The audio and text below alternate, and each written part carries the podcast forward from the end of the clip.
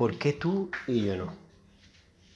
¿Cuántas veces nos hemos preguntado el por qué la persona que tengo delante consigue lo que quiere y yo no? ¿Por qué la persona que tengo enfrente tiene la pareja que yo quisiera tener? ¿Por qué tiene el trabajo que yo quiero tener? ¿Por qué tiene esa vida y yo no? ¿Por qué tiene un coche más caro y yo no? ¿Por qué tiene esa familia y yo no? ¿Cuántas preguntas nos hacemos al cabo de nuestra vida y pensamos, yo quiero estar en esa posición? Yo quiero tener eso que él tiene, yo quiero ese coche, yo quiero esa casa, yo quiero ese trabajo. Ay amigos, tú, yo, él. Todos nos hemos preguntado eso alguna vez. ¿Y qué hacemos? Nos quedamos parados. Error. ¿Por qué te quedas parado cuando quieres conseguir algo? Cuando quieres tener eso. No te quedes parado. Es muy fácil hablar. Es muy fácil decir, quiero eso y lo voy a conseguir. Lo que no es fácil es hacerlo. ¿Quién lo hace? ¿Quién lo consigue? Amiga mía, amigo mío, siéntate, escucha, Si tú quieres conseguir algo, ¿cuántas veces te habrán dicho? Y no en este podcast. ¿Cuántas veces te habrán dicho, amigo mío, amiga mía, que si quieres conseguirlo, vea por ello? Mi reflexión es, ir a por ello requiere un camino, un camino que muy poca gente hace, un camino que la gente nos paramos a la mitad o incluso ni iniciamos. Tenemos el pensamiento en nuestra cabeza lo queremos. El pensamiento perfecto es quererlo.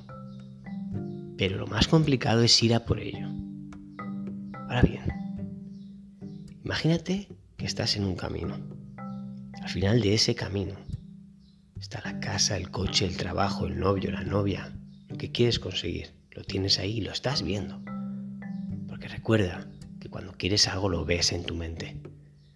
Volvamos al camino en ese camino que tenemos delante nuestra, que vamos a iniciar, porque lo queremos conseguir, hay un río, hay una piedra, hay un árbol en el camino, hay una roca, hay una montaña, una montaña muy grande, hay un muro.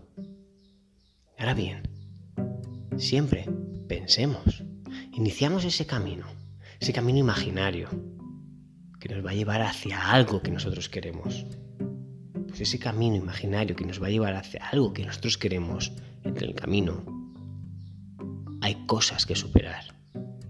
Hay obstáculos que todos tenemos que superar. Entonces, lo más complicado es iniciarlo. Pero una vez que inicias ese camino de obstáculos, a cada obstáculo tendrás que tener una solución. Una solución que está en tu mente, que está en tu ganas de conseguir eso que quieres.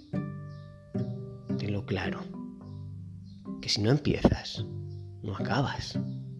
Y cuando te tengas el obstáculo delante tuya, tú y solo tú sabes cómo superar ese muro. Pero claro, si a la primera dificultad de saltar el charco ya nos vamos hacia atrás o pensamos que no podemos, ahí es cuando vienen los errores. Ahí es cuando ya dejas de soñar y te quedas como estás. Y así nos pasa a los 98% de personas. Que no hacemos nada, que nos quedamos. Nos quedamos porque pensamos que no podemos conseguirlo. Y te vuelvo a reflexionar, porque él y tú no. ¿Qué ha hecho él diferente? ¿Sabes lo que ha hecho él diferente? Intentarlo. Y ya no intentarlo, sino hacerlo. Olvidémonos de la palabra intentar. Olvidémonos de la palabra no voy a poder. Qué difícil que es.